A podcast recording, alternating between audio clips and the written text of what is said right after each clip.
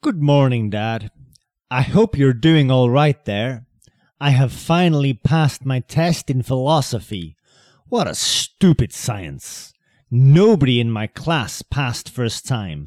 Philosophy is made by and for nerds. I had a dream last night. It was rather strange, actually. I was about 10 years older. I was a lifeguard. Can you believe it? I lived in a bungalow right on the beach. It was one of those small island communities, countries where people never worry about the economy, traffic jams, and bank loans. They just live their life and enjoy it. So my workplace was 10 minutes walk. I didn't need a car. I didn't need money for gasoline and insurance. All the money I earned I could spend on parties on the beach. Dad, that was the job of my dreams.